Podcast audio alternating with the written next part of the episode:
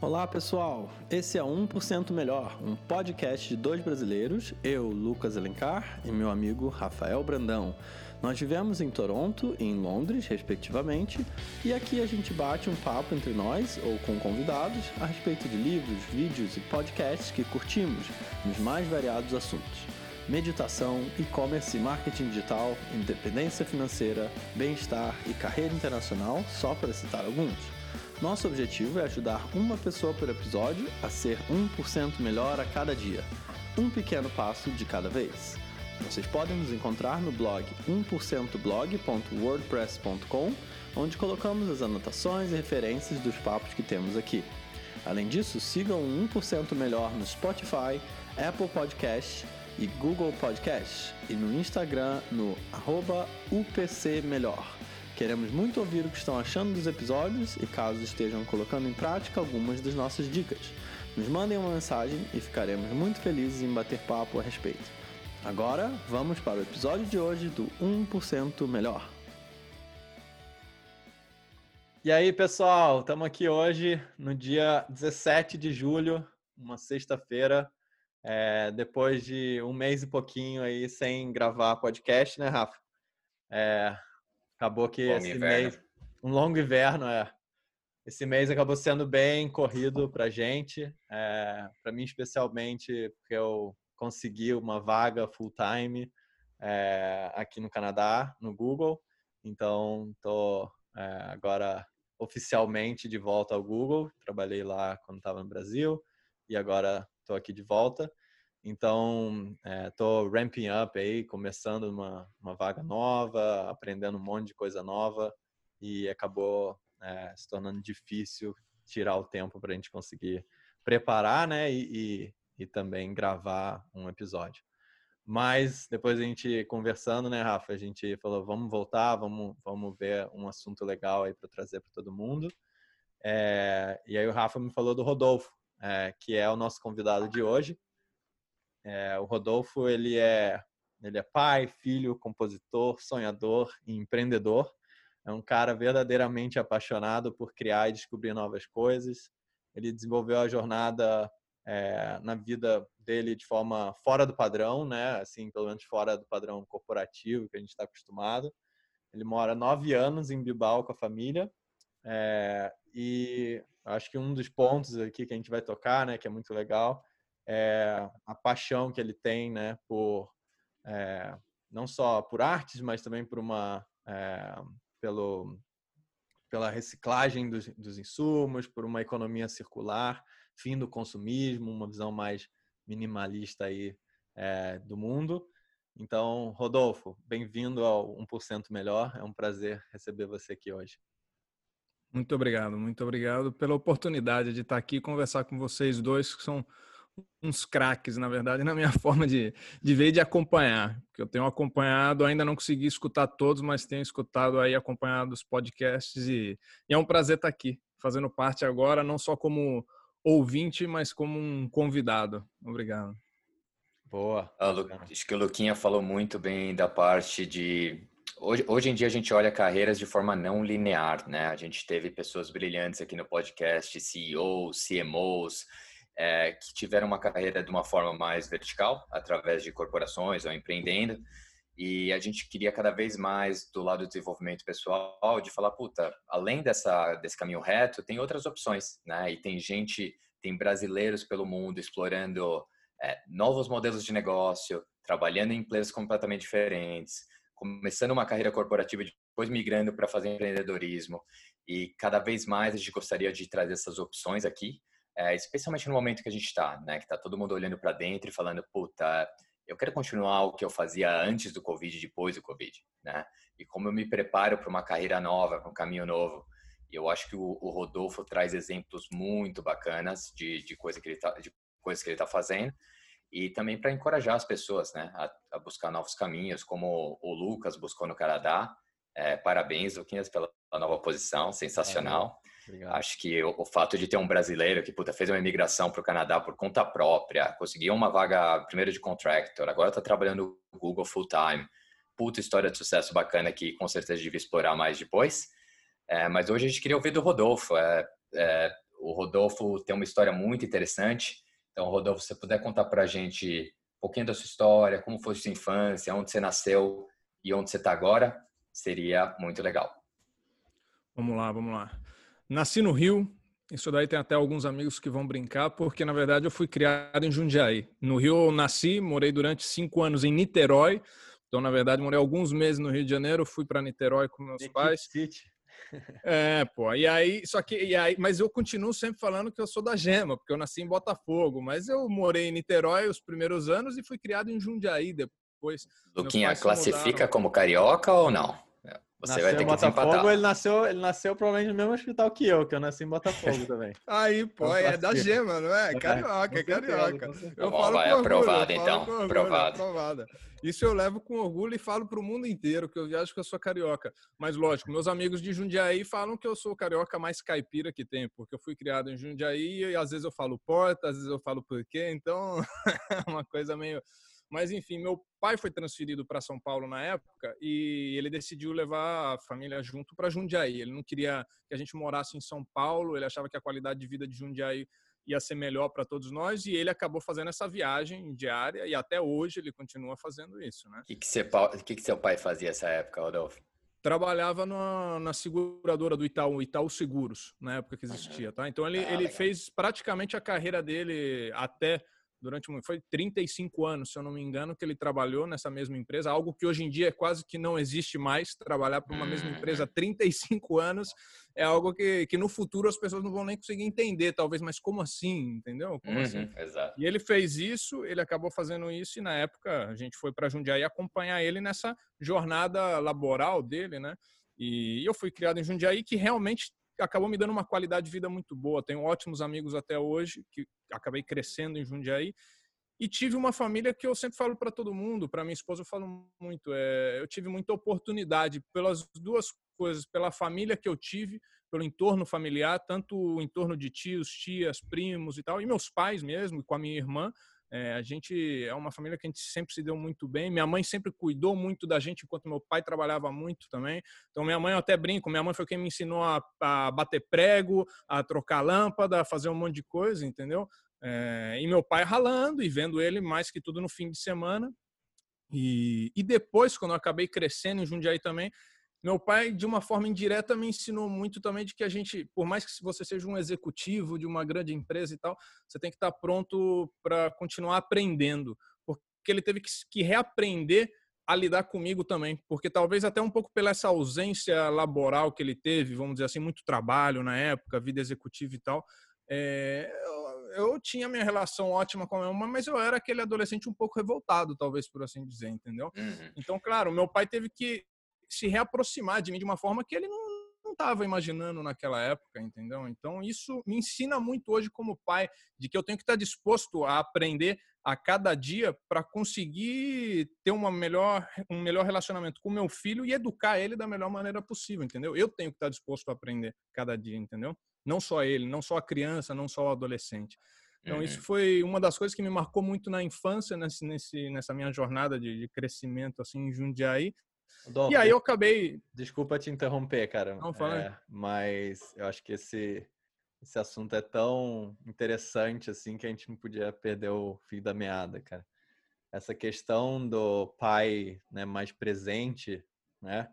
E a figura pai mesmo, né? Não pai e mãe, é pai homem mais presente é uma coisa que eu reflito muito, assim, penso muito e, e valorizo muito, acredito muito no, no, no, pai, não como alguém que ajuda dentro de casa a mãe a cuidar, mas que tem a mesma responsabilidade, exatamente a mesma, em termos de percentual, assim, 50-50.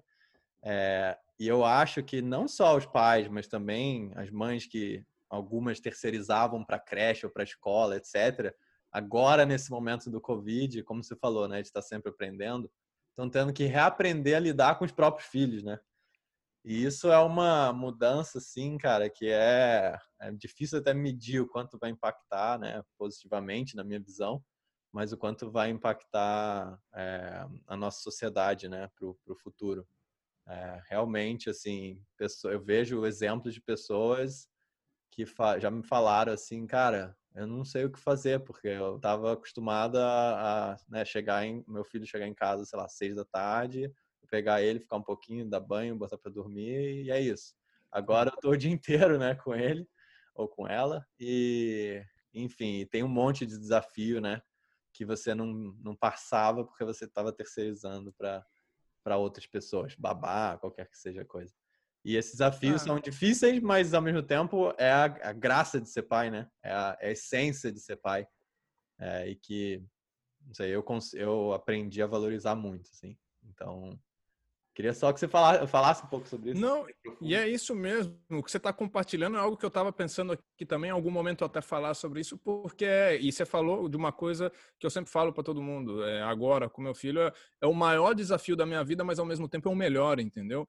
É então é, é uma coisa é muito boa. E a minha infância eu acabei crescendo vendo alguns exemplos bons assim no meu entorno, que é justamente isso, de que, que você, acho que o Rafa falou, você falou, uma coisa sobre o antes Covid, o depois do Covid.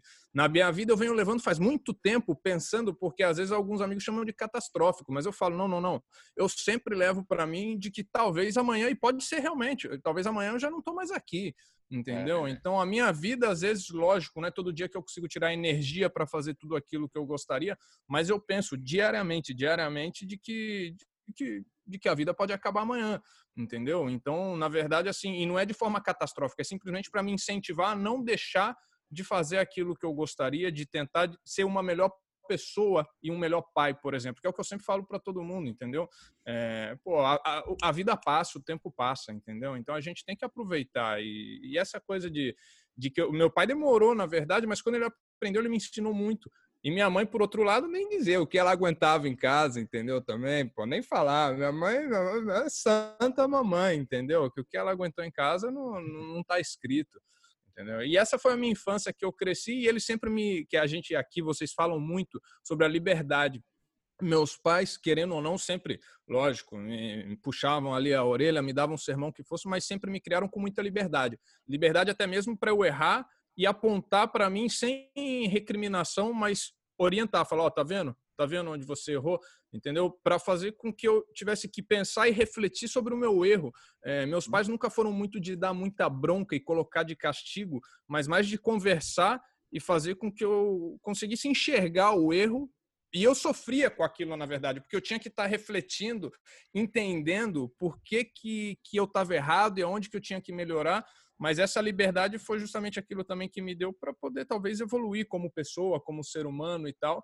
Então, assim, é, é uma coisa que eu sempre tenho muito em conta. Eu falo para minha mulher sempre, falo, pô, nunca me colocaram, com tanto de besteira que eu já fiz, eles nunca me colocaram de castigo, por exemplo, entendeu? Eles uhum. falavam duro comigo, falavam, é, enfim, me criticavam, faziam, mas eles nunca me proibiram. Eu podia ter feito uma besteira gigantesca, mas eles não me proibiam de sair depois com os amigos, entendeu? Eles deixavam claro, eles deixavam claro o que tinha acontecido. Eu ia com a cabeça explodindo de reflexões e de, ó, oh, deixei meus, minha família chateada e tal. Mas a liberdade que eles me deram sempre foi muito grande. E isso ajudou, acho que, muito na minha construção pessoal e também tomar essas decisões de viajar afora, além das oportunidades que me deram, porque viajar também tem um custo, que sempre é bom lembrar também, e sempre me apoiaram nisso, mas é, a atitude de falar, eu vou morar fora, eu quero tentar ir para esse lugar, chegar num país que ninguém fala seu idioma, e você, depois de maiorzinho, fazer mímica para conseguir resolver seus problemas, às vezes, como nos Estados Unidos e tal, que você não fala inglês, não é que no espanhol que você pode arranhar, entendeu? Nos Estados é. Unidos, você chegar sem falar inglês, bichão, não tem essa. Então, assim, essa liberdade me incentivou muito a ir para fora. Eu acho que isso foi o que acabou me levando até Bilbao. Conheci minha esposa em Barcelona, quando eu estava vivendo lá, aí ela, por trabalho, veio para Bilbao e eu acabei seguindo ela, mais ou menos, nessa caminhada aí. É, volta um pouquinho aí, Rodolfo. Você estava lá em Jundiaí, curtindo a vida, tomando umas broncas, andando de skate. E você foi parar em Bilbao de repente. Tem um caminho aí no meio que eu acho que você, você pensou em algum momento de ter uma carreira no Brasil. O que, que você pensava? E como você teve essa virada para ir buscar caminhos fora do Brasil? Eu fiz, Rafa, eu fiz a, eu fiz a faculdade de turismo. A primeira que eu fiz, na verdade, né? E eu gosto até... de viajar, turismo. Lógico, lógico. Na época eu ainda estava esse adolescente, fase adolescente virando adulto. É, não sabia, na verdade, tinha pensado até em biologia no momento, gostava muito, mas acabei optando por turismo. É, e foi assim, fiz um intercâmbio para fazer aquele estágio na Disney que fazem e tal. Eu tinha morado nos Estados Unidos antes, tinha feito um intercâmbio de 16 anos, morei com uma família nos Estados Unidos durante um ano também, é, que ainda tenho contato até hoje, um carinho enorme. E aí, fazendo turismo, eu acabei, lógico, pegando, foi aí que eu comecei a pegar talvez o gosto de aprender um pouco mais, porque eu sempre fui muito relaxado para estudo, sempre passei de ano, mas sempre fui muito relaxado. Nunca me dediquei, nunca tive o prazer de, de estudar, de pegar uma coisa e estudar.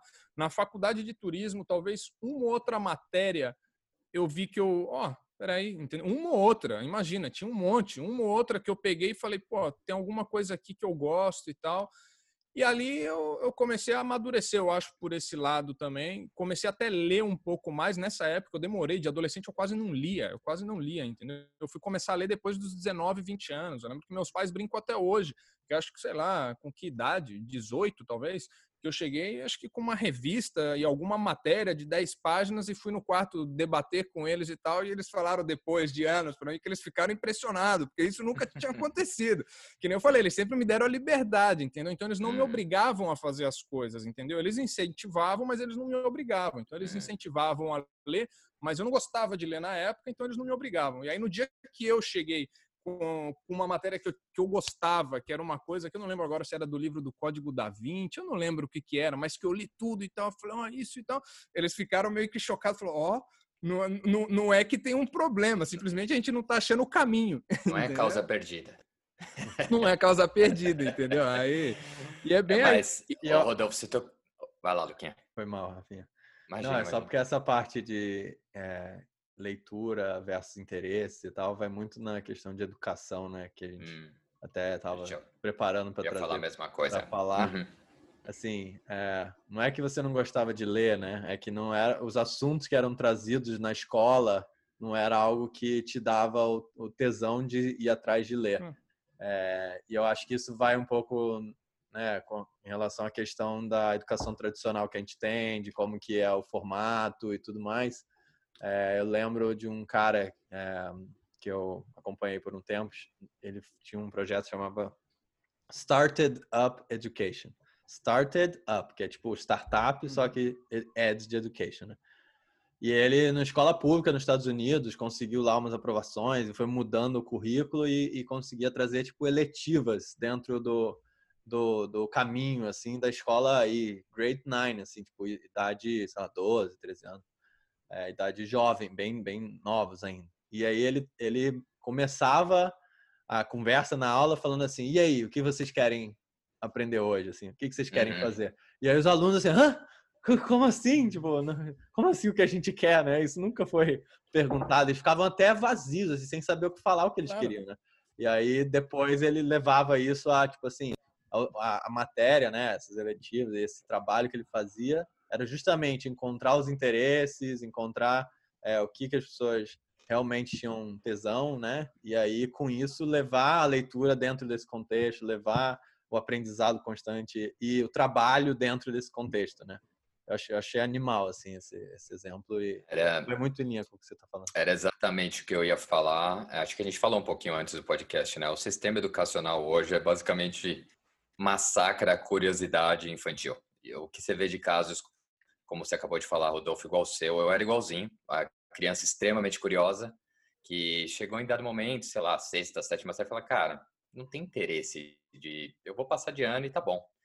Porque, uhum. de fato, era um sistema que era feito para você passar no vestibular, né? E você passava no vestibular, o que você tinha aprendido no vestibular, você não usava para faculdade. assuntos sem interesse nenhum, uma porrada de professor que não é apaixonado por ensinar. Então, realmente é lamentável. É, o, que, o que eu acho que o Covid vai ajudar a gente a mudar isso. Né? Você vê o Scott Galloway, por exemplo, falando de, como o próprio sistema educacional dos Estados Unidos, que é considerado top, né, college nos Estados Unidos, está se implodindo pós-Covid. Acho que é a grande oportunidade de ter uma mudança e, primeiro, né, conhecimentos mais práticos. Porra, os caras saem aprendendo a fazer báscara, mas não sabem fazer finanças pessoais. E segundo o que você falou, né, Luquinha, é, você poder escolher as coisas que você, você quer dar profundidade, né? Então, eu acho que você vê muitos exemplos disso, Rodolfo, acho que com certeza você não está sozinho. Mas é, é, complicado, meu, quando você está no meio deles, você fala, meu, será que eu sou preguiçoso? Será que eu não tenho interesse nas coisas, né? Era meio que eu, que eu pensava de mim mesmo. E a sensação é essa que você falou, preguiçoso ou até mesmo limitado, Rafa. Você fica com essa sensação de que, pô, talvez, é, talvez eu sou realmente limitado. Tem uma coisa da educação nesse sistema educacional que aqui eu acabei, eh, não é daqui aqui, mas eu acabei aprendendo aqui, que fala que a inteligência múltiples, múltiples inteligência e tal, é, como é que é? Edward Howard, ou eu vou lembrar o nome dele depois, acho que eu tinha até anotado o nome dele por aqui. Tem vários tipos de inteligência. A gente, a gente, a, o sistema educacional ele fica baseado somente em duas, praticamente, que é a parte da é. matemática e a da linguagem, mas existem várias outras, entendeu? É. Eu, eu mesmo, a parte a, tem a interpessoal, a intrapessoal, entendeu? Tem a parte da inteligência musical, tem a parte de são várias outras inteligências e cada indivíduo é um indivíduo. E essa parte que o, que o Lucas falou de saber qual o interesse do aluno, é, dos alunos, não só no grupo, mas de forma individual também, para você identificar entendeu? O perfil, não colocar todos numa caixa só e falar, ó, oh, galera, o negócio é o seguinte, isso é o que vocês vão fazer, isso é o que vocês vão aprender todos, dessa forma.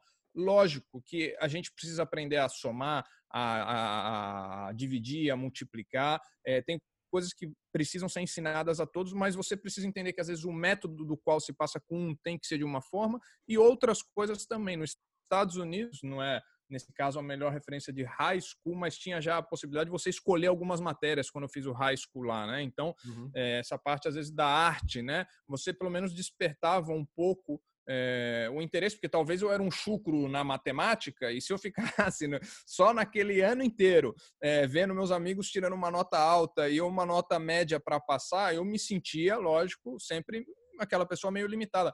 Mas se tivesse uma aula de educação artística mais aprofundada, pô, eu ia também me sentir um pouco, sabe, como, olha, eu sou bom em alguma coisa, mais entendeu? Realizado. É, mais realizado e, e, isso a gente acaba matando. No sistema educacional como é. tem até hoje no mundo inteiro, a gente acaba não tem dúvida. Lembra as aulas de educação artística que a gente tinha? Ó, faz, faz um desenha uma desenha uma estrela aqui já era. É, bate o tamborzinho, oito e meia.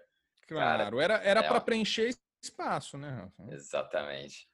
Tal qual a educação física, né? Que é a educação física tão importante em tanto senso para você ter energia, uhum. para saber harmonizar as coisas, e a gente ficava jogando bola, basicamente claro. puta oportunidade de ensinar mindfulness para criança, ensinar yoga para criança, e a gente ficava lá, um dando cotovelada no outro, basicamente. Não, exatamente, exatamente. Mas e aí, então, chegamos, chegamos em Bilbao e aí como, como que foi? É, chegamos em Barcelona. Che... Barcelona. Não, estamos longe de Bilbao che... ainda. Não, mas eu vou chegar rápido, eu vou chegar rápido. Entre, entre a faculdade de turismo e a de marketing, que na verdade eu fiz com o Rafael aqui, a gente estudou um curso superior técnico juntos, que foi onde a gente se conheceu lá na EMB, que era de marketing e vendas, né?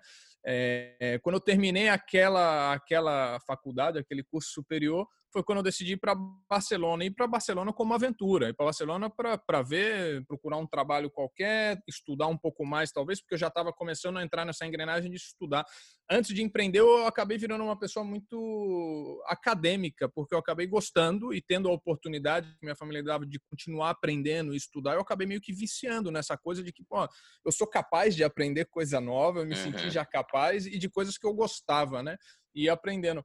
E em Barcelona, lógico, fazendo, fiz um mestrado lá de negócios internacionais, acabei trabalhando em hotel um tempo também e, e, conheci a minha atual esposa lá em Barcelona. E ela foi quem me trouxe. Ela é médica, ela trabalha aqui em Bilbao e por conta de uma residência que ela acabou optando por fazer aqui em Bilbao, é, a gente acabou se mudando para cá. Né? Eu fiquei um ano no Brasil, na verdade, nesse período. Quando ela veio para cá, eu fui para o Brasil ficar um ano, mas aí eu acabei voltando e acompanhando ela nessa, nessa jornada aqui em Bilbao, que até então, para mim, era uma cidade que eu nem conhecia. Eu falei, vamos ver o que, que vai dar, entendeu? Uhum. Não, não tinha nem ideia, não tinha nem ideia. Sabia poucas coisas, não tinha visitado ainda. Ela já morava, ela veio para cá, ficou um ano enquanto eu estava no Brasil e vim para cá pegar essa aventura. Estou aqui até hoje, estou bem, cada vez melhor. adoro, adoro Bilbao. O que, que, que, te encantou em Bilbao aí logo de cara? A facilidade de, de fazer tudo, Rafael. É uma cidade, imagina assim, ó, Jundiaí tem 400, acho que 420 quilômetros quadrados, com a mesma população que Bilbao, aproximadamente, 350 e 400 mil. Mas Bilbao, por outro lado, é 10 vezes menor, tem 40, 43 quilômetros quadrados, entendeu? Então, ela é uma cidade é, que ela é média grande, e fácil. Eu ando para tudo que é lado aqui. Em última ocasião, eu pego um metrô ou um tranvia, que é outro é, benefício que eu falo aqui, que é que tem transporte público para tudo que é lado, então eu quero ir para qualquer lado. Eu vou ou andando ou com transporte público, entendeu? Então essa facilidade de fazer as coisas, de ir tomar um café ou um vinho, que seja com um amigo, por exemplo, em 15 minutos, é algo que nem em Barcelona eu tinha, porque Barcelona era grande. Uhum. Barcelona é meia hora, 40 minutos para você conseguir ver o seu amigo, entendeu? Bilbao me dava essa facilidade. Eu queria ir para a faculdade fazer o outro mestrado que eu fiz, eu vou andando. É, minha esposa vai andando para o trabalho, entendeu? A gente compra o pão na frente de casa, o supermercado na outra esquina, então eu, parece que eu moro, eu moro, eu falo, eu moro numa bolha, na verdade, porque cidade igual a Bilbao, eu sinceramente ainda não conheço. Com esse tamanho e com essa estrutura, e por isso que eu adoro, é muito fácil, é uma cidade fácil, e eu falo cômoda em espanhol, é, como é que fala em português? É cômoda também? Não, como é, é que é? é? Confortável. Confortável, é, de uhum. morar, entendeu? Você cômoda, tá cômoda. tranquilo, cômoda. Uhum. E é assim, isso é o que me encantou, na verdade, assim, aqui em Bilbao. Animal. E com filho agora? Putz. Rodolfo, é, então você falou de aprendizado, né? De você ter é, é, começado a gostar disso, aprend, fez diversos cursos aí, enfim. É, e aí é, teve diversas experiências e no final isso tudo somou. E eu, por exemplo, acredito bastante em conhecimento como uma coisa que você vai acumulando, né? E não é que você, ah, eu fiz turismo, mas não estou trabalhando com turismo, aí perdi aquilo. Não, você nunca perde, né? é, você usa no futuro para outras coisas e outros momentos, você vai se tornando melhor. Mas então, como que foi esse momento de você usar isso tudo para você pensar em empreender ou tomar essa decisão de empreender? Pô, surge com, com algo que a gente acabou conversando em outros momentos já, inclusive com o Rafa, que já viu até o primeiro live de música. Eu sempre fui apaixonado por música. Eu cresci escutando música com meus pais, eles sempre colocavam os de fim de semana. Eu lembro, no Rio, pouco que eu morei em Niterói, eu lembro de pequenininho, meus pais tinham ali uma salinha com, com vinil e eles às vezes à noite ficavam ali escutando vinil, tomando a cervejinha deles e ficava eu e minha irmã em volta. Então a música foi minha paixão e eu acabei aprendendo a tocar violão de adolescente e criando uma paixão por tentar escrever, compor. Então hoje eu tenho várias músicas próprias, é, que durante um tempo até tive uma bandinha em Jundiaí com os amigos, é, mas a paixão de escrever, compor música e essa parte criativa sempre ficou comigo, de hobby, vamos dizer assim, né? De escrever música por hobby e tudo mais. E o, o de empreender, eu acho que foi uma consequência dessa união de conhecimentos ao longo da vida que eu tive a oportunidade de ter com faculdade, com cursos, até com viagens, que você absorve conhecimentos também de outra forma. E, e essa coisa da, da, inquietude da criatividade, de criar, criar algo. Eu sempre preciso estar tentando criar alguma coisa, ainda que seja aprender a fazer uma camiseta ou, ou o que seja. Eu tenho essa, essa, esse prazer de criar as coisas. E o empreender é isso. O empreender, na verdade, é você criar, principalmente quando você fala de inovação, né? Você vê um problema e aí você não fica vendo só o problema, você fica procurando a solução do problema, entendeu? E aquilo fica, fica te perturbando, você dorme com aquilo na cabeça, entendeu? Você fala, não, mas eu acho que eu tenho uma solução, eu acho que eu posso tentar e tal. Então, tendo, lógico, as ferramentas, que é uma estrutura familiar que me permite também, e até Bilbao, para quem não tem essa estrutura, é uma região que dá apoio a empreendedores, pelo menos para tentar também. Tá? Aqui tem uma parte de subsídio muito grande para pequenos empreendedores também que podem, e aí mais ou menos você pode acudir, que a gente fala, e eles aportam uma parte do, do seu investimento inicial e tal. É, e isso eu acho que chegou num ponto na minha vida que eu falei, pô, peraí, eu tô com essa possibilidade, eu tenho o apoio, eu tenho tudo, eu vou arriscar. Só que é aquilo também, você tem que estar disposto a fracassar. E antes de eu colocar no clube, eu tentei um projeto, que era o um projeto que chamava Crowd Jam Band. Ia uhum. ser uma gravadora virtual, tá? E meu sonho, porque já peguei o lado da música, eu falei, pô, tem um negócio aqui que tá acontecendo que eu não tenho uma banda, não tenho pretensões em ter banda, fazer tour e tal. Isso foi lá em 2013, é, 2012, 2013. E era, pô, eu acho que eu vou juntar músicos em volta do mundo para vender as faixas que eles podem gravar desde casa. Desde aquele tempo já se podia gravar.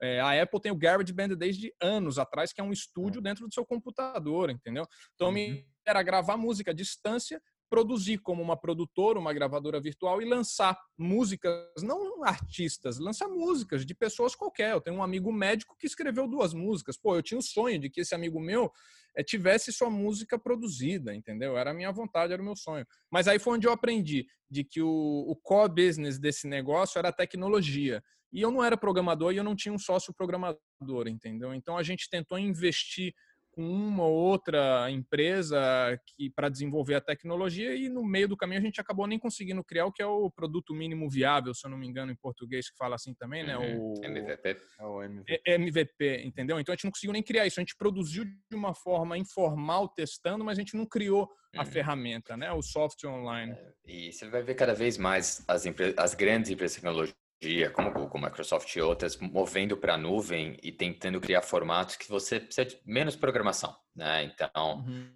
é, você tem uma ideia excelente, é, eles têm, o, têm a cloud rodando atrás, tem a inteligência artificial rodando atrás e eles te dão parâmetros que você pode brincar. Mais ou menos é, conectando, quando você queria fazer um site 15 anos atrás, você tinha que fazer HTML, hoje você entra num Wix da vida, vai lá e só coloca o seu conteúdo. Então, acho que vai abrir muita oportunidade para esse tipo de empreendedorismo no futuro, mas ainda é muito difícil, porque demanda muita customização fazer um negócio tão específico, né? O próprio Exato. negócio de podcast, né, Rafa? A gente, quando foi uhum. aqui o nosso podcast, eu tive que aprender lá o RSS, sei lá o que, você precisa de um lugar onde você coloca e esse negócio manda pro Spotify ou pro, pro Apple Podcast, etc e nem é o melhor assim tipo de marketplace possível não. Tem um monte de outros ramos por exemplo e-commerce onde os é, os reportes todas as informações e tudo são muito melhores do que é no mundo de podcast. Então você imagina Sim. no mundo de produção de música online ou de qualquer outra coisa que é mais mais nascente ainda né é, ainda tá tem muito a evoluir mas eu acho que o ponto bom como o Rafa falou é que está evoluindo muito rapidamente né então, uhum. acho que no futuro. Não, sem dúvida. Talvez eu ideia, acredito que esse. Sua ideia volte. Isso, isso é uma coisa engraçada, Rodolfo estava falando. É, como que a sua estrutura, o seu momento, a cidade onde você está, isso tudo acaba influenciando para você tomar esse risco. É, versus, acho que um monte de outras pessoas, eu como exemplo, já tiveram ideias, né? É, bacanas que acham que solucionam um problema é, e que não tenha ou, ou essa estrutura ou essa é, situação, assim, esse environment, né, esse ambiente, ah. ou então não tem a coragem mesmo, assim, né, ficam travadas é, dentro da sua própria limitação de, né, de, de assumir risco, que foi o meu caso no passado, eu tinha muito essa limitação, mas é engraçado como algumas dessas ideias, né, como a gente está falando do, do crowd é, Jam Band, Crowd Jam Band. Uhum, crowd Jam Band. É, Tinha o Videoball quando eu era mais novo, quando eu jogava bola, queria né, que revelar jogador pela internet, na época que o YouTube ainda era pequeno, estava é, começando e eu tinha essa ideia de revelar jogadores. Então, hoje ainda, tipo, 10 anos depois que eu tive essa ideia, na verdade 12 anos depois que eu era apaixonado por essa ideia, ainda acho que tem caminho e tipo, talvez fosse o momento certo, né? Isso tudo, isso tudo que a gente está falando me fez lembrar um pouco do Steve Jobs, é, porque acho que uma das grandes sacadas do Steve Jobs não era só saber o produto a ser lançado, né? Mas sim a hora certa de lançar aquele produto. Então tiveram, sei lá, Palm Top, coisas antes dos produtos que a Apple lançou que revolucionaram, que era mais ou menos parecido, mas que não foi o momento certo, né? E, e do jeito certo também.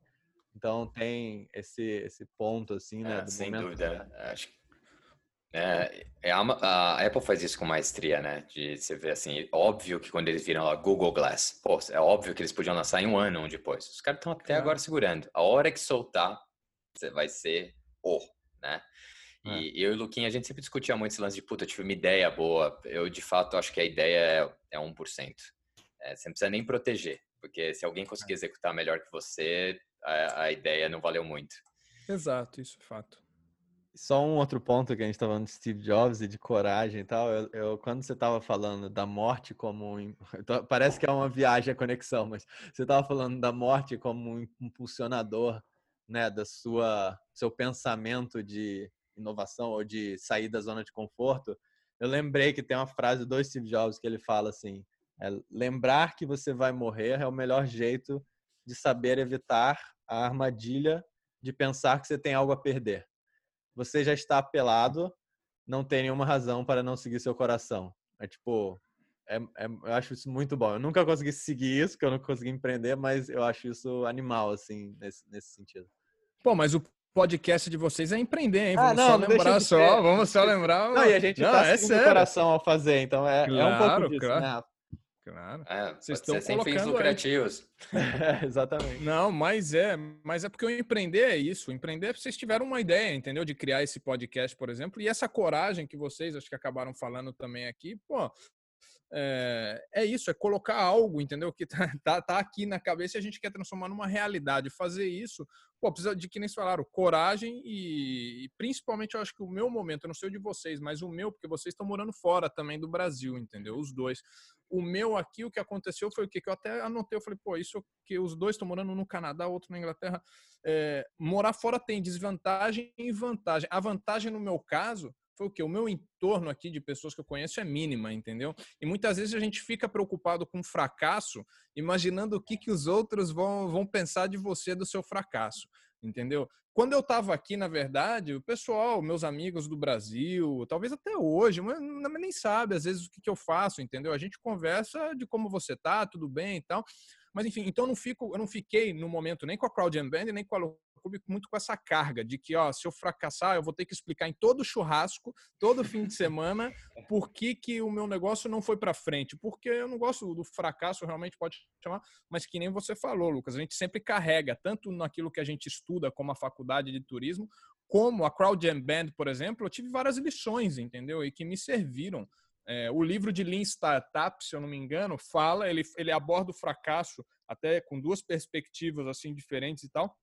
Mas tem essa daí, você tem que estar disposto também a, a identificar, pelo menos, para evoluir, entendeu? Para melhorar depois. É o fracasso, ou você aceita que você errou e ponto final, ou você aceita de que, pô, não, eu vou fazer de novo alguma outra coisa, mas eu vou evitar tudo aquilo que eu fiz ali atrás errado, entendeu? Com certeza, entendeu? Então, é, e essa coragem de morando fora, eu acho que a gente acaba tendo essa vantagem de muitas vezes de, ó, sabe o quê? Vou tentar, vou pensar de uma forma diferente, eu vou mudar até. O grupo de amigos que eu tenho no Brasil é desde pequeno, entendeu? Lá em Jundiaí. Então, muitas vezes, se eu tivesse ficado em Jundiaí, eu ia ter ainda muito essa raiz dentro desse grupo que não ia me permitir, talvez, é, sair e tentar descobrir novas coisas, descobrir uma nova forma de pensar e de ser, entendeu?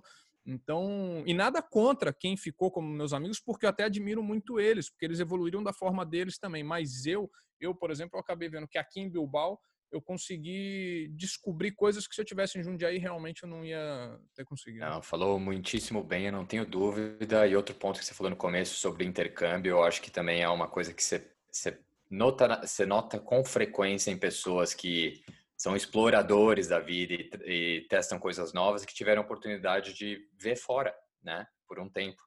Então, puta, a gente recomenda demais aqui no podcast. Você tem a oportunidade de passar um tempo fora. Às vezes não é muito, às vezes é aquele intercâmbio que você vai fazer de dois, três meses para o Canadá, para conhecer Vancouver e tal.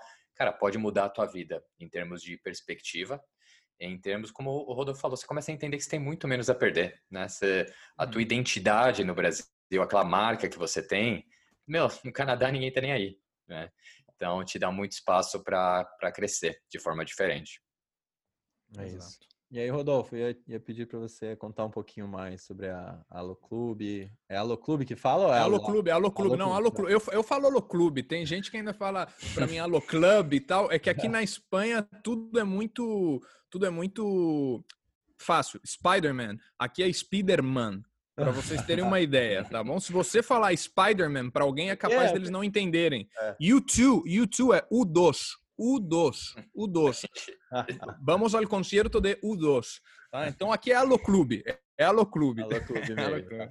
Conta um pouquinho mais sobre, enfim, economia circular aí, como que claro. o negócio se encaixa aí. A Alô Clube, na época que eu criei, até tentei criar a Crowd eu tinha duas ideias. Uma que chamava Que Câmbio, que era uma ideia de, de, de trocar produto um pelo outro. Tá? Nesse momento que eu estava acabando um, um, mestrado aqui de Lean Supply Chain Management, e é otimização de processo, basicamente, muito focado à indústria. E eu nunca fui um engenheiro nem nada, minha cabeça e meu trabalho sempre foi relacionado a serviço, então eu fiquei com essa coisa de otimização de serviços, entendeu? Otimização de serviço. E aí eu tinha essas duas ideias.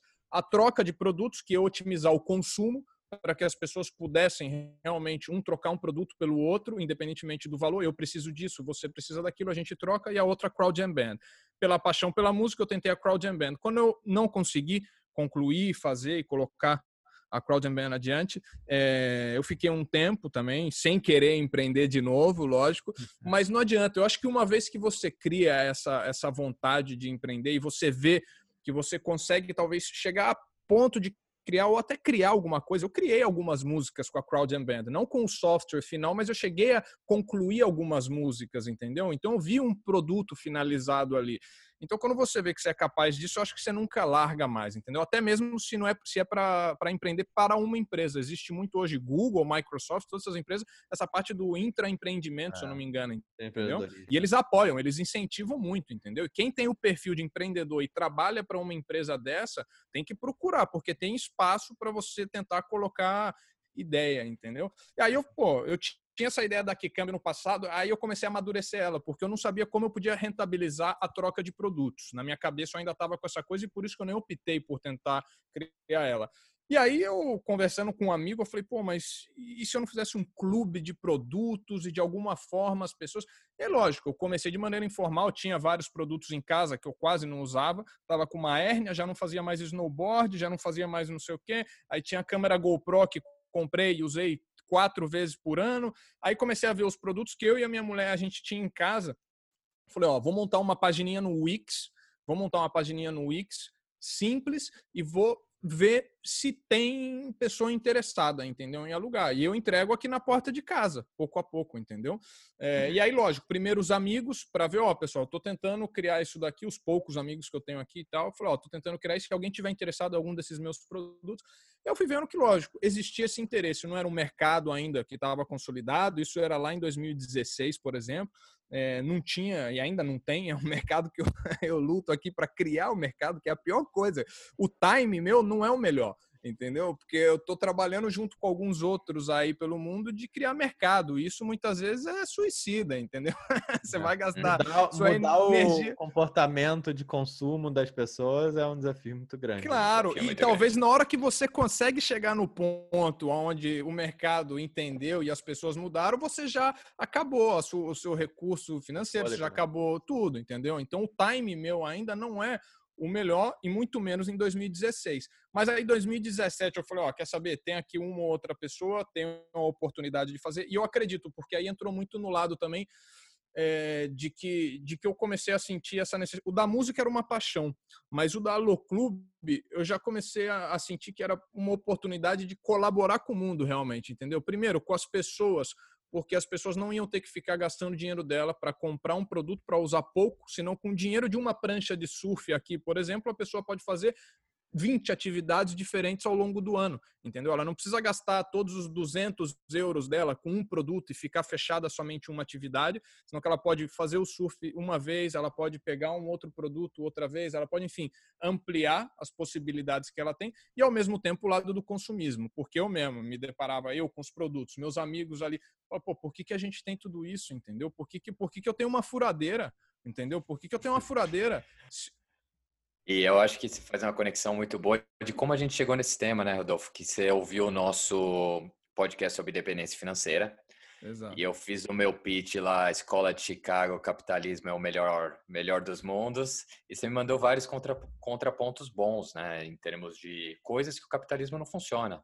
É, coisas que o capitalismo não ajuda a estabelecer oportunidade igual para todos. Coisas que o capitalismo joga um monte de coisa no lixo desnecessária e eu super concordo. É, eu acho que tem muita oportunidade a gente utilizar recursos melhor e tentar ter oportunidade igual para todo mundo nunca vai existir, mas ter algum nível de handicap, uma rampa maior para quem precisa, pô, é óbvio que, que é melhor. E eu acho que tendo morado na Europa por um tempo agora, você vê claramente a diferença, né, do, do ambiente que é mais em prol social, especialmente quando a gente está numa crise, que nem agora. Então, é muito evidente a diferença do tratamento das pessoas na Europa versus Estados Unidos, ah, na crise que a gente está. Isso tem muito a ver com o modelo econômico, né? De colocar o, o, o indivíduo à frente, colocar o mercado à frente, mesmo em um momento que é vírus contra todos. Então, super bem colocados pontos, e de fato a gente podia até explorar mais, mas acho que explica muito a sua paixão pelo, pelo desenvolvimento sustentável, né? Especialmente pelo consumo de recursos de uma medida é, adequada. isso, isso tá uma puta tendência agora fora, né? Então tem milhões de blogs sobre minimalismo, milhões de blogs sobre dependência financeira, e eu acho que o teu modelo de negócio encaixa muito bem com todas essas tendências. Rafinha, só, só rapidinho roubar é, a fala aqui, só para fazer a definição do minimalismo que eu procurei, a gente estava uhum. falando. O minimalismo é o princípio de reduzir ao mínimo o emprego de elementos ou recursos. Então, como, como o Rodolfo estava falando, né, alugar os produtos e as pessoas que têm a necessidade de usar uma vez por ano, cada uma usa aquele mesmo produto né, uma vez, e aí no final o produto é utilizado muito mais, é uma forma de minimalismo, né? uma forma de você empregar os recursos de uma forma mais eficiente. Exatamente, essa parte do, do consumo eficiente é o que eu trato com as pessoas, né? Transformar o consumo uma prática mais eficiente, entendeu? É justamente isso, se trata disso. E eu, eu acabei acompanhando é, nesse desde 2016 essa ideia do minimalismo também. Não consigo, confesso, não consigo eu ainda. Eu, venho de uma cultura, entendeu? Eu venho de uma coisa totalmente consumista. É, eu tenho e, e para isso você tem que conciliar quando você é casado com, com, a, com, a, com a pessoa que está do seu lado também, até onde os dois estão de acordo em seguir por aqui, por ali e tal. Então, assim, é, mas a gente trabalha diariamente é, em tentar mudar. Eu tento fazer esse serviço para as pessoas terem acesso a um produto de forma pontual e é o pagar por tempo de uso, né? Não é pagar pelo produto justamente por isso, para otimizar o consumo e o uso de recursos, né? Porque pô, a, cada e o do capitalismo, Rafael, o que, eu, o que eu falava inclusive também é isso, é que a gente tem que estar tá, tanto a gente como o capitalismo, como tudo, tem que ir se readaptando a entorno diferente, entendeu? Porque é tudo uma questão que vai mudando. Hoje a gente tem mais informação que no passado. No passado não se tinha. Então, baseado na informação de hoje, a gente precisa então reconstruir certas práticas que, que no passado eram feitas sem essas informações. Então, essa coisa do, do, do uso é, exorbitante de recursos limitados para produzir lixo no final é um negócio que tem que mudar. E a economia circular, que é aquilo que eu tento cada vez mais aprender para aplicar na Loclube também, trata disso, trata de fechar os ciclos antes de chegar na parte do desperdício, de jogar fora, entendeu? Então, a economia linear, que é a que a gente vive até então, desde a Revolução Industrial e desde antes, é extrair recurso, produzir, vender e jogar fora. Acabou. Aí introduziram em algum momento reciclagem, só que já se sabe que reciclar não é a solução. Primeiro, que não dá para reciclar tudo. Segundo, que até o plástico tem uma quantidade, é, alguns plásticos até que podem reciclar também. Se recicla duas ou três vezes, já não pode mais reciclar depois, entendeu? Então, reciclar não é a solução. Então, essa economia circular, o que ela tenta aplicar é como se fosse meio que a macro nova economia, vamos dizer assim, fechando cada etapa em ciclos, entendeu? Então você tem também o lado do ciclo técnico, que é a parte de produtos e materiais, e você tem a parte do ciclo biológico, que já é a parte que envolve comida também, energia e tudo mais, tá? Então a parte do ciclo técnico, que é a parte de produtos, é aquilo que eu estava explicando em outro momento também, acho que até num outro bate-papo que a gente fez informal, sobre a, a, a o consumo é a etapa quase que é a final que chega no, no, cliente, no consumidor final. Mas antes tem várias etapas para se desenvolver dentro da economia circular. Uma das primeiras é o desenho. Os produtos têm que ser, eles precisam ser redesenhados de outra forma para que no momento em que o consumidor já não queira mais esse produto ou queira um novo, você não jogue fora esse produto, você possa reaproveitar ele por completo ou quase completo, entendeu?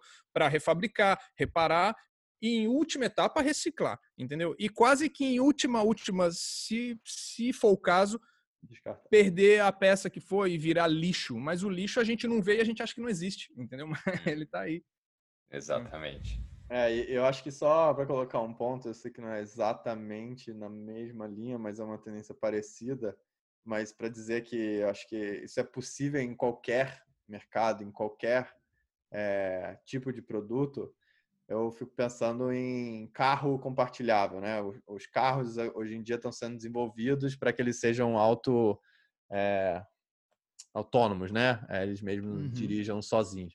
E aí você pensa, ah, isso é legal porque eu vou ter o meu carro autônomo e eu vou dirigir o meu carro autônomo, não vou precisar dirigir o meu carro. Isso é um pensamento ainda fechado no jeito que a gente pensa carro, né? Mas se você pensar que na verdade isso veria para você não precisar mais de ter um carro e que os carros vão estar circulando e você vai só chamar um carro, ele vai vir, você vai entrar, usar naquele momento e depois você não vai usar mais, vai se produzir menos carro e com isso vai se, né, e vai se reparar esses carros, esses carros vão durar mais tempo e com isso tudo, basicamente a gente vai ter menos lixo no mundo, vai ter menos esse esse impacto. Além de que é. os carros podem ser mais econômicos sendo é, é, caramba, elétricos, né, a forma de produção. Então tem Falei Não, tô... Não, só para fazer o contraponto capitalista aqui, eu acho que tem, tem um lance que a gente precisa ter cuidado, que é o seguinte: é, países em desenvolvimento. Você ir para uma China, para uma Índia agora e falar, meu, parem de produzir insanamente, peguem leve com o ambiente, é um, é um pitch muito difícil de fazer, especialmente se você está num país desenvolvido. Né? Que você está falando basicamente para eles não cresçam. E num país que metade da população vive na miséria, não crescer é questão de vida ou morte. Isso é o, o contraponto importante para a gente pensar.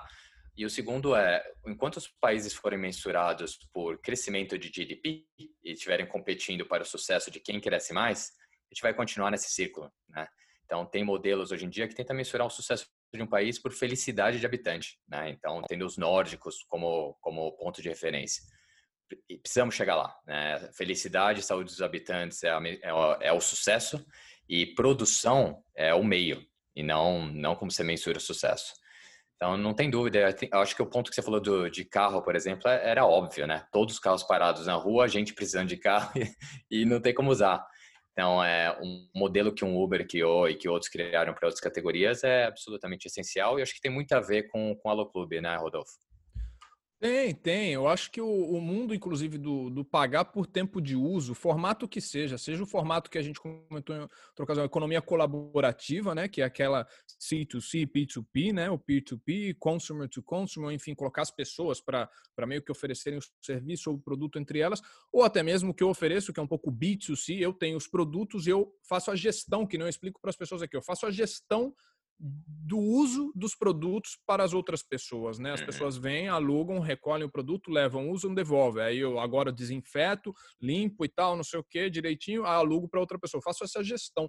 É, mas é um mercado que ainda vai se desenvolver eu acho que de muitas outras formas. Com uma amiga minha aqui falando uma vez de carro, a gente brincou, a gente falou, pô, daqui uns 10 anos pode ser que a gente compre carro ainda de forma coletiva, entendeu? Aquela pessoa que queira comprar não vai comprar sozinha, ela vai comprar uhum. entre três ou quatro famílias, talvez, entendeu? Uhum. Né? Que nem eu tenho um amigo aqui que comprou o videogame para o filho dele com o vizinho. E eu fico o videogame na casa um mês de um, um mês na casa do outro, um mês na casa de um, um mês na casa do outro. Eles jogam sempre, porque os moleques acabam se encontrando um na casa do outro para jogar, mas eles conseguiram o quê? Comprar de forma compartilhada um produto. E eles têm o produto para eles, mas eles compraram entre duas famílias. Então, assim, eu acho que vão criar ainda, além desse modelo tipo Alo Clube, é, Uber, Airbnb e vários outros modelos, focando sempre isso, pagar pelo tempo de uso, que é uma das coisas da economia circular que aqui fala sempre, que eu tenho estudado bastante vou começar até um mestrado em outubro sobre economia circular.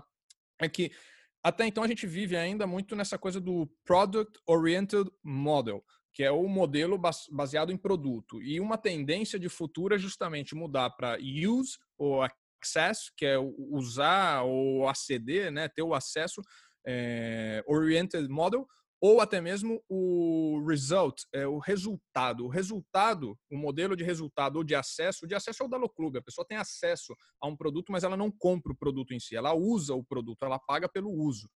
Né?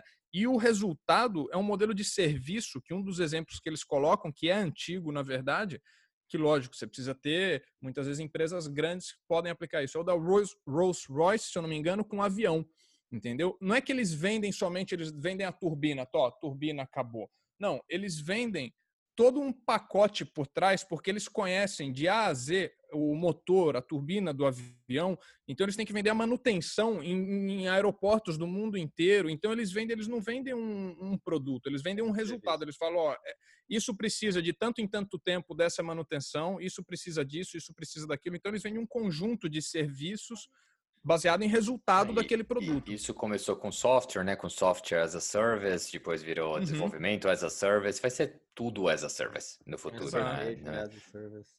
É, praticidade, faz, faz todo sentido.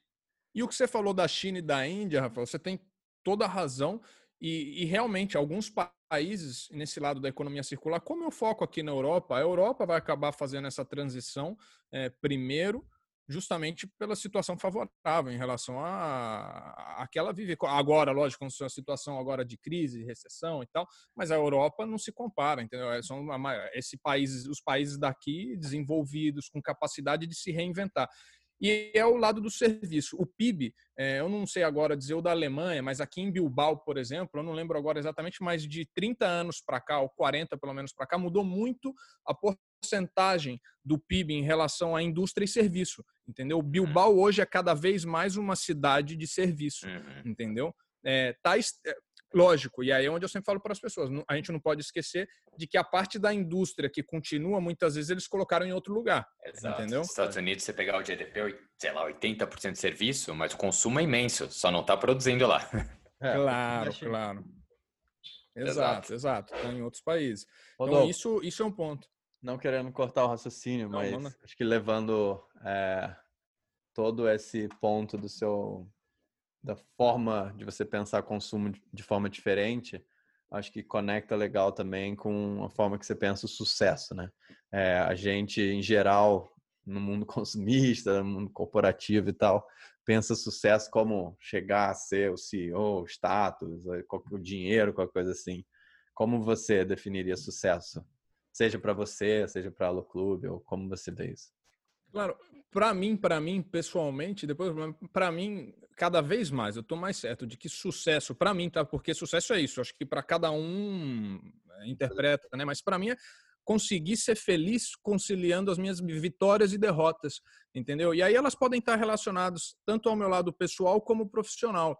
É, muitas vezes eu posso estar tendo um sucesso imenso na minha vida pessoal, entendeu? É uma família linda, e o meu relacionamento com a minha esposa, com meu filho e tal, não sei o quê, mas o meu lado profissional pode estar realmente às vezes sendo afetado e eu não estou conseguindo ser feliz. Isso para mim, eu não vou conseguir atingir o sucesso se eu não conciliar os dois. Ou ao contrário, que existe muito e que as pessoas às vezes tentam, ah, mas é, não sei, um monte de gente bem-sucedida profissionalmente e o lado pessoal dessas pessoas às vezes é triste, entendeu? As pessoas são deprimidas e elas não conseguem, elas não conseguem nem celebrar o sucesso que a gente vê nelas, entendeu? Profissionalmente. Sim. Às vezes a gente vê uma pessoa mega sucedida, mas para ela, ela não consegue nem, nem se aceitar nem como mega sucedida. É, com certeza.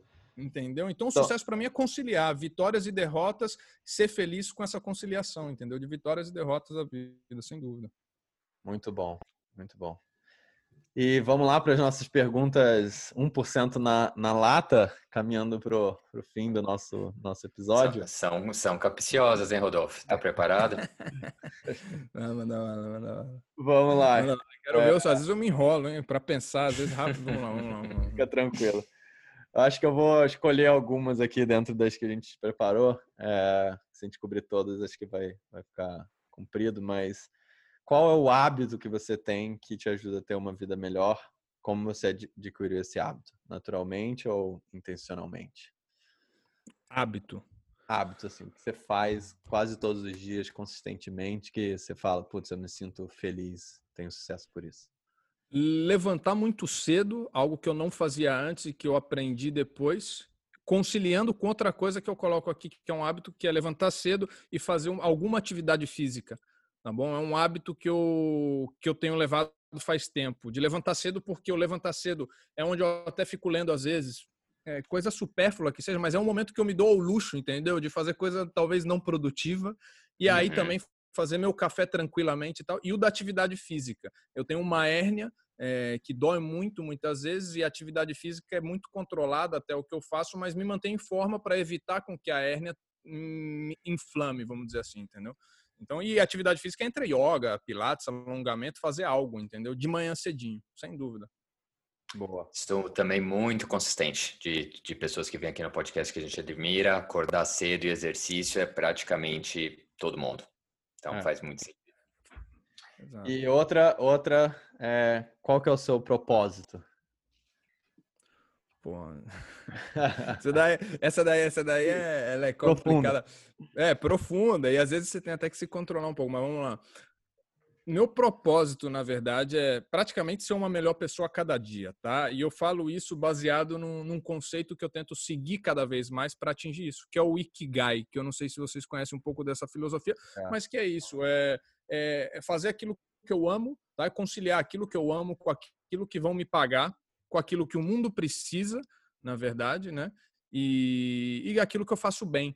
Então eu tento conciliar isso e esse é o meu propósito, porque eu acho que baseado nisso é como eu vou conseguir ser uma melhor pessoa a cada dia. Tá bom? Conciliando essas coisas. Muito bom. O Ikigai, é, para mim, foi uma descoberta muito bacana. Mudou bastante minha, meu jeito de pensar também. Muito bom. Muito bom. A guia é muito boa. E aí, Rafinha, tem alguma outra pergunta que você queira fazer? Não, eu ia fazer, mas fechou, fechou tão bem com o Ikigai aí que eu não vou ter coragem. Vamos fechar com o Ikigai, que todo mundo é fã aqui. Vamos, é, é acho que... vamos só deixar. O... Desculpa, só deixar ele falar aí que as pessoas que tiverem interesse, entrar em contato com ele. É... E, enfim, é... saber mais aí sobre é, não, o clube, sobre você, qual, qual que seria o jeito das pessoas te acharem. Bom, me acham de vários jeitos diferentes, na verdade, né? Eu, como até saiu aqui, acho que nos, onde a gente está falando, Rufo Canopus é meu nome artístico que eu fiz na época da Crowd Jam Band. Então tem algumas músicas aí, poemas também no Spotify, no YouTube do Rufo Canopus. É, mas podem procurar pelo LinkedIn também, Rodolfo Pereira Miranda, pelo LinkedIn mandar mandar mensagem também. Ou num blog que eu tenho incentivado meu pai de criar comigo, chama Iopa News, que é a com Y, a Iopa News, que eu tento eu colocar alguns textos de algumas coisas que eu tenho vontade de escrever, não tinha onde, que nem um espaço, né, para expor essas coisas, e eu tenho meio que colocado meu pai, que é uma pessoa que eu sempre admirei muito e que sempre foi fechada dentro de casa. Então, o Iopa News, vocês podem mandar o contato que eu recebo também lá e é um canalzinho bacana para entrar. E Alô Clube aqui na Espanha. Se alguém tiver na Espanha, Alô Clube, né? Contato arroba aloclube.es. Ou passando pela Espanha, né? Precisar de alguma coisa, tamo aí. Claro, claro. E os links a gente vai colocar todos nos notes do show que o Rodolfo passou. E recomendo seguir ele no YouTube também. Já ouvi live ao vivo, Sonzeira Animal. Obrigado. Boa, boa. É isso, pessoal. Estamos ficando aqui no. Estamos terminando aqui nosso, nosso episódio.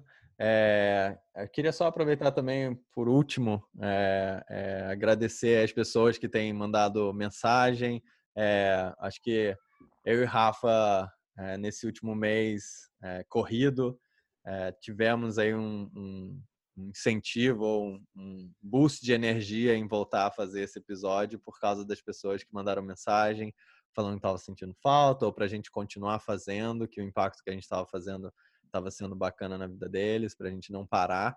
Então, é, é por essas pessoas que a gente faz, né? Que a gente tira o nosso tempo aqui para fazer esses episódios, também pelo nosso aprendizado, pelo nosso crescimento, né? A gente gosta de fazer, mas essa energia de sair da inércia, eu vou, vou citar aqui o Lucão lá, que trabalhou comigo na Cenova, o Demison, é amigo do Rafa, enfim, várias pessoas aí mandaram mensagens, então obrigado aí pelo apoio a todo mundo e até o próximo episódio do nosso 1% Melhor.